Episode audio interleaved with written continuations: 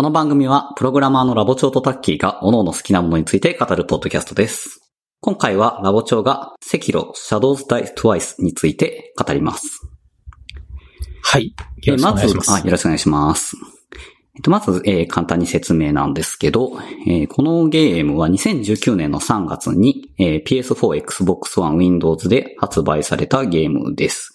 えっと、From Software というところが開発しておりまして、えっと、まあ、アクションアドベンチャーですかね。ジャンルとしてうんうんうんうんというものです。まず、これ、このゲームって知ってました？いや、名前は聞いたことがあるぐらいでしたね。なるほど。えっ、と、そうですね。多分、ちょっとコアなゲーマーは、には有名な作品だと思います。2019年のゲームオブザイヤーという、えー有名な賞があるんですけど、2019年のゲームオブザイヤーを受賞した作品で非常に評価も高いものです。えっ、と、これがですね、えっ、と、この作品開発してるの、まあ、フロムソフトウェアというところで、えっ、と、ディレクターの宮崎秀隆さんという方が、まあ、ディレクションをやってる作品なんですけど、えっ、と、このメーカー、この作、えーディレクターの方で、えーまあ、有名な作品として、えっ、と、ダークソウルズとか、えっ、と、はいはいはいブラッドボーンというシリーズがあるんですけど、聞いたことありますかね、ありますありますそうですよね。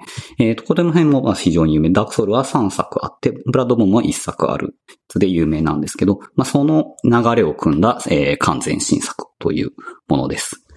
へえ。え、なんか、い西洋チックだったじゃないですか、今までのやつ。そうなんですよ。そうなんですね。えっ、と、ダークソ、デモンズソウルズ、ダークス、デモンズソウル、ダークソウルシリーズっていうのは、ひえーまあい、いわゆる西洋中世ファンタジーの世界観なんですね。まあ、えっ、と、こう、鎧を着て魔法を出して竜が出てきて、みたいな世界観ですね。うんうん。で、それに対してブラッドボーンはまたちょっと違って、えっ、と、まあ、19世紀、20世紀初頭ぐらいのイギリスの雰囲気の、うんえー舞台なんですけど、まあ、どっちにしろ西洋なんですよね。で、それに対して、えっ、と、この赤炉は、えっ、と、日本が舞台です。和風の世界ですね、完全に。で、和風のゲームって、まあ、いろいろありますよね。和風の舞台のゲームって結構いろいろあると思うんですけど、はい。なんというかですね、私ちょっと苦手だったんですよね、そういうのって。え、なんでですか？なんか、こう、時代劇的なお約束感があることが多いんですよね。なんか例えば悪大官が出てきますとか、はいはいはいはい。なんか町人が出てきますとか、それとかなんかうん有名な武将がで、織田信長が出てきます、真田幸村が出てきます、みたいな、そういう感じがあるのがちょっと苦手なんですよね。なんとなく。まあ、もともと西洋ファンタジー好きっていうのもあるから、あって、なんとなくそのお約束、時代劇お約束っぽいのがあったんで、実際この赤炉が初め発表された時に、大丈夫かな？私これ好きかな？ってちょっと心配になったんですよね。なんですが、実際やってみるとですね、これがすごく良くてですね。まずそのさっき言った時代劇的なお約束っていうのがほとんどないんですよね。あ、そうなんですか。うん、一応その、まあ、えっ、と、これ、主人公が忍びなんで、えっ、と、その、主がいて、それに仕えて、まあ、主のために戦う。まあ、これくらいのお約束はあるんですけど、はい。それ以外は、まあ、どちらかというと、その今までのダークソウルとかブラッドボーンのような、結構ダークな世界観が、えっ、と、主体になっていて、多分、えっ、と、今までその、ダークソウルやブラッドボーンを、の雰囲気がいいなと思ってた人だったら、まあ、確実にこれは楽しめるんじゃないかなと思います。へえ。でですね、この赤赤炉の良さなんですけど、えっと、まずですね、はいこの、もちろんその話の世界観が良いとか話が良いとかもあるんですけど、えっと、話がね、わかりやすいんですよ。シン、シンプルなんですか？えっとですね、ダークソウルとかブラッドボーンは結構話がわからないんですよね。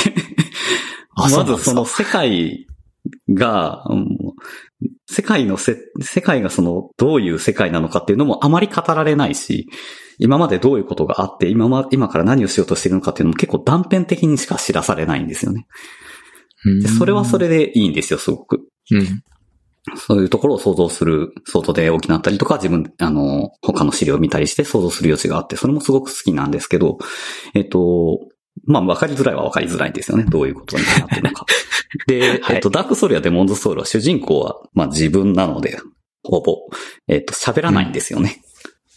はいはいはい。選択肢程度はあるんですけど、こう、個人として何か過去を持っていて、それで喋るっていうことはないんですよね。はい。それに対してセキロは、えっ、と、明確な一人のキャラクターがいて、それが主人公で、えっ、と、ボイスもつくし、喋る。まあ、喋る、ううんん、ってるやつで、えっ、と、非常にわかりやすい。うん何を目的に動いてるかもわかりやすいし、えっ、と、まあ、ひやっぱセリフとか説明のセリフとかも非常にお今までに比べて多いので、非常にわかりやすく、えっ、と、えー世界を楽しめるという感じがあってよかったなと思いました。へえ。でですね、今までこれはまあ話の良さなんですけど、はい。えっと、赤色の非常にいい点としてですね、はい。えー操作性の良さっていうのがあるんですね。重要ですもんね。重要なんですよ。よ。えっと、アクション、アクションについてやっぱり、アクションゲーム全部その手触りというか、操作してる感っていうのが非常に重要なんですよね。うん。で、結構そのダークソウル、ダークソウルは特にそうなんですけど、こう、攻撃のボタンを押すと、なんか例えば重い武器を持ってると、こう、ふハンマーとかを振ったら1秒ぐらいはこう、まあ、勝手に動いてる、アニメーションで勝手に動いて、その間は例えばガードに切り替えたりとかできなかったりするんですよね。まあよくあるじゃないですかしますね。はい。よくあります、よくあで、まあ、ります。例えば軽い武器だったら早く動けるとか。で、そういう感じなんですけど、赤色うん非常にそこが、なんだろう。操作したらダイレクトに動いてくれる感じがすごいんですよね。例えば攻撃をしているさ、攻撃のモーションの最中でも、ガードボタンを押したらすぐにガードできる。ガードをしていて、敵からの攻撃を受けていても、攻撃のもボタンを押せばすぐ攻撃してくれる。ってっていう感じ。で、非常にこう、なんて言うんでしょう。自分が操作してる感じが強い操作性でした。キビキビしてる感じなんですね。そうですね。ストレスがない。全然。それはなんか忍び設定とかのやつもあるんですか？そうですね。それは非常にあると思います。やっぱり、素早く動けるっていうのは非常に、なんだろう、このゲームで重要なポイントな気がします。へえ。でですね、なんて言うんでしょう。そういう動きなんですけど、はい。なんかその要は、こう決まった長いモーションがあるわけじゃないんで、動ける、うん、うん、うん。なんだろう、例えばボタンを押していれば勝手にかっこいい動きをしてコンボを決めてくれるみたいなゲームはいろいろあると思うんですけど、そうですね。そういう感じじゃないんですよね。割とシンプルな動きしかしない。本当に切る、ガードする、飛びすさるぐらいしかできないんですけど、まあ、必殺必殺技的なのもあるはあるんですけど、で、それをはい、なんかですね、こう上達して、ボスと戦ってると、うんうん。なんかね、忍びっぽい動きになるんですよ、これが。なんかこう敵と打ち合って、ちょっと膠着してきたなってなったら、こう後ろにジャンプして。こうお互いが後ろにジャンプして、そのままこう横にこう並走して、タタタタタタって言って、また近づいて、戦い出すとか。なんかこれ、うん忍者映画で見たぞみたいな動きに勝手になってるんですよ。でもそれがこうムービーとか、こうなんかボタンを押したら一連で流れるやつじゃなくて自分が操作しててその動きになるっていうのがね、非常に楽しいです。なんかあれですね、映画の主人公を動かしてるチックな感じになれるんですかそうなね。んですよ。それをちゃんと本当に自分で動かして別にその、かっこいい動きをさせてるわけではなくて自分で動いてそのかっこいい動きになるっていうのが本当にすごいなって思いました。ほう。ほう。これはひやっぱりゲームならではの体験だと思うので、ぜひやっていただきたい。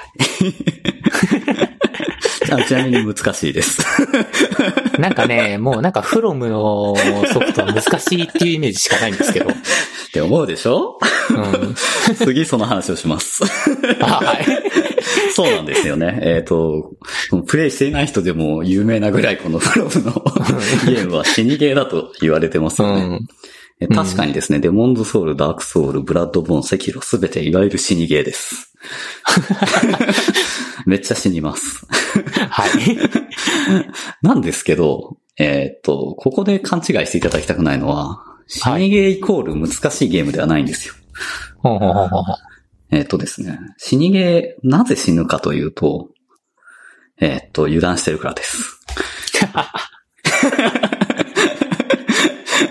つまり、こう、敵がやってくるかもしれないところに無防備に飛び出す。はいはいはいはい。敵がこう撃ってきてるのにそれに対応しないで、こう突っ込んでしまう。こういうところで死んでしまうわけなんですね、基本的には。うんうんうんうんなので、すべて己の落ち度なんですよ。で、えっと、この、フロムの死にゲーの特徴として、敵はそんなに難しい、やらしい攻撃をしてこないんですね。必ずこうパターンに決まったパターン、例えばボスだとしても、例えば4つぐらいの攻撃しかしてこないんですよ。4種類ぐらいの攻撃しか。なので、必ずその敵の攻撃を見極めて、それに対する、えっ、ー、と、対応の仕方を自分で考えて、それをミスなくやれば必ず勝てるようにできてるんですね。おだからなかなか なかなかテクニカルなやつですね。なんでまあ死ぬのは前提なんですよ、当然。はいはいはい、死んで覚えていくんですけど、決してそれは必ずしもそれで難しいというわけではなくて、ちゃんと対策を取れば勝てる。実際その、ものすごい苦労してなんかもう20回も30回も戦わないと勝てないボスだとしても、1回勝ってしまえば、次に戦った時はあっさり1回で勝てたりするんですよね。ほう。なんでこの自分がこの上達していく感じもね、非常に良いです。成長をやってる感じがあるんですね。そうなんですよ。で、またこれがですね、今回赤炉のすごいところがありましてですね。はいはい。今までこのダークソウル、えー、デモンズソウル、ブラッドボーンと、まあ、いずれも、その、まあ、特にダークソウル、ブラ、えー、デモンズソウルはそうなんですけど、こう装備とか、レベルとかがあるんですよね。RPG っぽい。はいはいはい。なんで、まあ自分が、えー、ボスに勝てなかった自分のそのレベルを上げるとか、武器を強化するとか、そういう選択肢もあったりするんですね。うんうん。で、また、それと、あとオンライン要素があって、えっ、ー、と、協力プレイができるんですよね。うん。なんで、こう、友達とか、まあ、全然知らない人と一緒に戦えば、まあ、やっぱり、一人で戦うよりも二人や三人で戦う方が圧倒的に楽なんですよね。うんなんで、まあ、例えばボスだったら、えっ、ー、と、自分はもうガードしてるだけで、他の誰かにお任せして勝ってしまうこともできたんですけど、うん。えー、赤炉はどっちもないんですね。協力プレイもありませんし、ないし、レベル上げも、レベル上げあるんですけど、そんなに変わらないんですよ。一番その影響があるやつは、ボスを倒せば強くなるんですけど。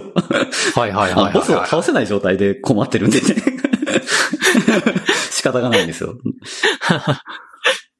でも逆に言えばそれは、要は、負けたら自分の腕っていうことなんですよね。レベル上げが足りなかったとか、協力プレイした人がダメだったとか、そういう言い訳ができないんですよ。ただただ自分の腕が悪かったっていうことで納得できて、ということはつまり、これは勝てるようにできてるんですね、常に。確かにね。ちゃんとやれば勝てるようにできてるっていう状態なので、こう、挑戦ができる。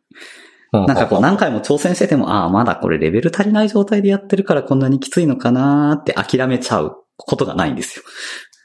ほもうそこに解ける課題はある。ね、解けないのは自分の腕だっていう状態で努力するのが非常に 楽しいです。なんかマゾヒスティックですね。こうやって喋ってると うんまあ、逆に言えばその、なんか難しいことを考えなくていいっちゃいいんですよね。その武器装備の組み合わせがどうとか。うん、そういうことを考える必要がなくて、もうただ今対峙してる敵のことを考えればいいだけなので、そういう意味では非常にシンプルなゲームといえばシンプルなゲームかもしれないです。確かになんかそういう自分のなんか操作の腕だけで勝敗が決まっていくのは、うん。かなりゲーマーとしては、そうなんですよね。やりがいがありそうな感じです、ね、やりがいがあります。で、例えば、まあ、それ、同じことで言えば、例えばその、なんだろう、スプラトゥーンとか、そういう対人のゲームなんかもそうなんですけど、まあ、その場合はやっぱ対人なので、相手がすごく不確定なんですよね。うん、どういう動きをしてくるかわからない。し、どういう人に当たるかもわかんないので、結構努力するのも難しいんですけど、これの場合はもう完全に敵は決まりきった動きをしてくる敵、すでにプログラムされた敵なので、もう努力さえすればよい。なんかしっかり目標が見えてるっていう感じなので、まあ、そういう意味で非常に結構最近では珍しいタイプのゲームだと思うんですけど。珍しいですよね。うん、そう、多分なんか最近ぐらいとかはあると結構そういうの多かったと思うんですけど。オンライン系のやつが今多いですもんね。そう。オンラインで誰か対戦するそうなんですよ。なのでもうこの本当に、今まで結構そのダークソウル、ブラッドボーンと成功してきて、オンラインの要素も非常に評価が高かったと思うんですけど、それを捨て去って、ストイックにやってくるっていうのは、さすがだなっていう感じですね。さすがですね。うん、なんかこれ聞いてると、マリオとかにも通ずるものがありますよね。そうですね。マリオも確かに結構そういうストイックな部分はありますね。ただ最近は結構救済措置がいっぱいあるのであ、そうなんですか あ、そうなんだ。そう、赤色はね、救済措置がないんですよ。ほぼ。それは辛いです、ね。本当にないので。え、本当にこれ勝てるのってね、あらゆるボスで思います。間違ってない大丈夫って思います。間違ってないんで、ただただ自分で頑張ってくださいってやつです。まあ、これがまあ、そのゲームとしての魅力ですね。はいはい。で、あとですね、えっ、と、映像と音楽についてもちょっと触れておきたいと思います。はい。映像はですね、まあ、これの例えばスクショとかを見てもらうとわかると思うんですけど、ちょっと暗めの和風、えっ、と、日本の風景が非常に多いんですね。例えば、こう、すすきののがあって、上に月があったりとか、なんか鳥居があったりとか、もみじがあったりとか。えっと、これがですね、非常に雰囲気が良くてですね。えっと、その、なんだろう、ちょっと灰寺とか、ちょっと荒廃した日本の、えー建物とかの、えー作りがすごく良くてですね。これが、えっ、と、発売されたのが2019年、その3月なんですけど、えっとはい2019年の4月に私、京都に旅行に行ったんですよね。はいはいはいはい。それでこう、なんか古い建物の屋根とかを見ると、あ、なんかこれ赤色で見たな、みたいな感じになってですね。なんか既視感があるんですよ。なんかあそこの屋根登れそうみたいになって。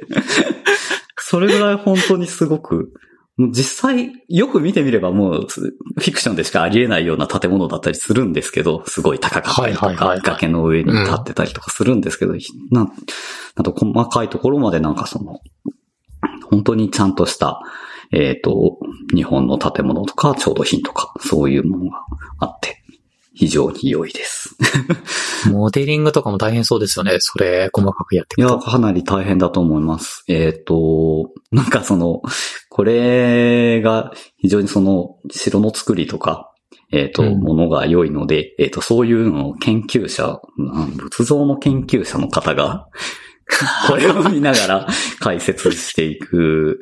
そうじゃなかったかななんかどっかの博物館の方がこれのプレイ動画を見ながら解説していくみたいな動画もあって、あ、これ、うちが想像してるものですみたいなのがあったりするんで。まあそれぐらい多分いろんな資料をかき集めて、えー作られたものだと思うので、あの風景見てるだけでも、ああ、美しいなって思えるものですね。すごいですね。うん PS4 の機能をフルに使ってるようなそうですね感じですね。。うん、非常によくできてるものです。で、あと音楽なんですけど、えーとはい音楽はですね、なんて言うんでしょう。昔ながらのゲーム音楽、いわゆるメロディーがはっきりあって、ドラムが入っていてみたいな雰囲気では全然なくてですね、どちらかというと映画音楽のような感じです。うんうん。で、これが、えっ、と、えっ、と、編成が割と、なんでしょう。オーケストラに和楽器を加えたようなものです。へえ。忍笛と、多分三味線かなが入ってて、それがオーケストラの、えー伴奏とそれが入って、えーなんだ、和楽器で演奏される音楽なんですけど、これも非常に良いです。えーなんだろう、本当にメロディーがはっきりしてるようなものではないので、叩いて聞いてピーと来ないかもしれないですけど、やっぱプレイ中はすごくその雰囲気を醸し出してくれますし、邪魔にならないし、えっ、と、なんだろう、それぞれの場所に合った、えっ、と、音楽。例えばちょっと、えっ、と、後半の方に、なんて言うんでしょうね。うーん、雅な、はいはいはいはい。平安貴族が住んでいるような建物とかに行ったりするんですけど、そういうところだと、はいえっ、と、それまでこう三味線とか忍笛とか、割となんでしょう。民間、民衆語の音楽だったのに対して、えっ、と、雅な章とか、えっ、と、まあ、神社で流れるような音楽ですね。が雅楽みたいな感じですか？そうね。雅楽ですね。雅楽っぽい音が入ってきたりして、こう、ガラッと雰囲気が変わったりするのも非常にかっこよいです。という感じですかね。なんで、これが、えーえっと、まあ、40時間ぐらいでだいたい多分クリアできると思いますので、ちょっとまあ 今、家にいなきゃいけない時間が多いと思いますし、もう、ファイナルファンタジー7リメイクを多分クリアした方もいて PS4 が余ってると思うので、えぜひ、ぜひ皆さん、この赤色挑戦して、挑戦、プレイしていただきたいですね。え、なんかメインテーマみたいなのあるんですか？これ。メインテーマというのは？な、あの曲の、今あんまりなんかメロディーチックなのないみたいなああ、ありますね。赤色、タイトル画面がメインテーマだと思いますが、まあそれもやはりその、なんでしょう、メロディーがはっきりあるような感じではないかな。あ、そうなんですか。うんへえ。まあ割とその、まあダークソウル、ブラッドボーンもそんな感じだったので、プレイした方はそんな感じだと思っていただければより良くなってるとは思いますけど。なるほど。うん。なんか、あんまりこういうゲームをやるイメージを持ってなかったんですけど。なんか私血ががですか？ドバドバで、そうそうそう、ドバドバ出るような感じの。そんなに血がドバドバ出る感じではないですよ。そうなんですか？へ残酷表現はまあないことはないですけど、首き、うーん、なんか、カプコンのゲームに比べればかなり少ないと思います、そういうの。え。へえ。フロムはそんなにはないと思います。うん。フロムゲーム難しいイメージでしたけど、そうですねこれぐらい、このなんか聞いてると、自分でもできるんかなってはい。いうのはちょっと思いますね。ただまあ、そのやっぱり協力プレイがないので、今までやったこの、えっ、と、ソウルシリーズ、ブラッドボーンと比べても難しいなとは思った。え、言うて、私ダークソウル全部クリアしたのにこんなにクリアできないの？って思いましたけどね。ま あえ、まあなんか、死にゲーだと初見殺しみたいなのがあるイメージですけど、そういうのがあるんですか？初見殺しはもう、初見殺し、初見殺しもまあいろいろあると思うんですよ。こうなんか、はいはい。例えばこう、歩いてて、えっ、と、落とし穴に落ちて死んじゃうとか、うーんまあ。そういう感じの初見殺しは多少あるかなとは思いますけど、あんまり、あんまり理不尽なものはないんじゃないかな。まあでも、えっ、と、こ、れ、ダークソウルとかブラッドボーンもそうなんですけど、えっ、と、基本死ぬの前提なので、はいはい。えっと、死んだ時の、えっと、リプレイ、やり直しは非常に、えー楽です。楽というか、やり直しが、えーストレスがあまりなくできるようにはなってます。なんかよくあるゲームでセーブポイントでセーブしてみたいな、そういう感じではないってことそう、めちゃくちゃ戻ってしまって戻すの？に1時間かかるとか、すっごいロードが長くてもう嫌だとか、そういう感じは、えーかなり、えー抑えられてると思います。リプレイ前提なので。いや、まあ、それでね、うんなんか1時間も戻されたとかってなったら、ね、ゲーム投げちゃいそうですちょっとやっぱり投げ。てしまうので。まあやっぱりプレイ前提で、なんかボスに負けても、えっ、と、じゃあ、リプレイするってなったらもう1分以内にまたボスのところに戻れるぐらいの、だいたい感じにはなってるので。そういう意味で、そういうなんか、なんでしょう、プレイ上、面白さに関係のないストレスを非常に軽減してるのはありますね。敵が強いっていうのはストレスだけど、面白さに通じるストレスじゃないですか。はいはいはい。ロードが長いっていうのは面白さに通じないストレスなので、うんそういうところをすごく気を使って軽減してる感じはしますね。へえ。なので、ぜひ。面白そうですね。面白そうです。まあ、興味持った方はちょっと、あの、トレーラーとか動画を見てもらうと雰囲気もわかると思うので、ぜひ。はい。とはいえやっぱね、操作、操作してる時がやっぱ一番気持ちいいんでね。ぜひプレイしてほしい。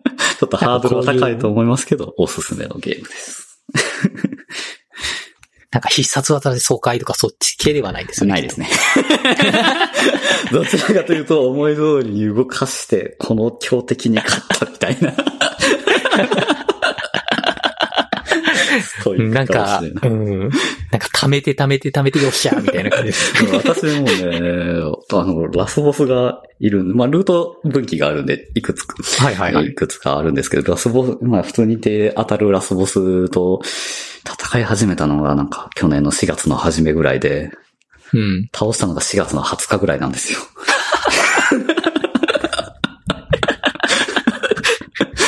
もうね、やってる間も本当に手に汗握る感じなのでね、もう1時間ぐらいやるともう疲れ果ててそれ以上はできなくなって。うんそれでも20日ぐらいこう、ちょいちょいやって、ついに勝てたとか、やっぱりね、嬉しいですね。まあゲーム、ゲームの、ゲームの上手い友達はなんか1日で、えーそのラスボスも倒してたりしてたんで、人によるとは思いますすごい。まあ。これは PC 版もあるんですか？あ、PC 版もあります。Steam であるので、PC でも。まあ、けどれぐらいちょっとスペック要求するのかわかんないですけど。Steam でもできるので、よかったら。やってください。へえ、いや、なんかなかなか PS4 の、なんかフロムのゲーム、うんほぼやったことがなかったんですけど、あですよね。う。。うんなんかこういうゲームなん、な、なんて言うんですか？現実チックな感じのやつをよくやるんですね。なんか、ダーク、ダークソウル、ん？現実チックっていうかなんか、な、なんて言うんですか？リアル思考といああ、うか。そうですね。描写は確かにリアル寄りのものが多いかもしれないですね、最近ね。特に。ちょっと渋めなので、うん とっつきにくいかもしれませんが、非常に。まあやっぱ独特の、そのセリフのす、なんかセリフの感じとかも非常に独特な世界があるので、えーいいいと思います。え、オープンワールド？ではない。ではないですね。まあ、いくつかルートを好きな方を先にクリアしていいよぐらいはありますけど、まあ割とい、うん、まあ一本道っていうほどでもないけど、うん。まあオープンワールドという感じではないですね。まあでもなんか、画像を見る限りすごい広そうな。あ、そうですね。結構歩ける範囲は広いかな。あとあれなんですよ。忍びなんで、うん。こう、なんていうんですかね。ゼルダでいうフックショット。あ鍵爪に縄がついてるやつを引っ掛けて、この屋根の上とかを飛んでいくんですよね。えー、その辺がこう、ひ忍びっぽくて楽しい。なんか三次元的なアクションもあるってことなんですね。そうですね。で、こう屋敷があって、屋敷のこう下にはこう、なんかいっぱい造標がいて槍とか持ってるんだけど、それをこう無視して屋根の上とかを伝ってこっそり行くみたいなのも非常に 楽しいです。へで、こう、こ敵に見つからないうちに、こっそり後ろから近づけば、一発で敵を倒せるとか、そういうのがあるので、ちょっとステルスアクション的な楽しみもあって。いやもちろん正面から行ってもいいんですか？あの、正面からいてもいいですが、死にゲーなのですぐ死にます。本当にあの、なんか、二人に前と後ろを取られたらかなりの確率ですぐ死んでしまうので、おすすめします。そんなにシビアなんですか？そう、なんで、こう、なんか、草むらに隠れて、こう、敵がどこにいるかをちゃんと見て、あ、この順番で、あの敵だったら後ろから見つからずに倒せるから、みたいな風なことを考えていくのも非常に楽しいですね。うーん。面白そうですね面。白いですよ。そう。ちょっとここ、ここ数年でベストヒットぐらいのゲームなので。お おーすごいぜ。ひぜひ皆さんやっていただきたいですね。はい。他に何かありますか？まあ、そんなとこですかね。はい。結構わかりまし語ってしまったので。本当ですね。はい。はい。じゃあ、これはこんなところで。はい。ありがとうございましたありが。とうございました。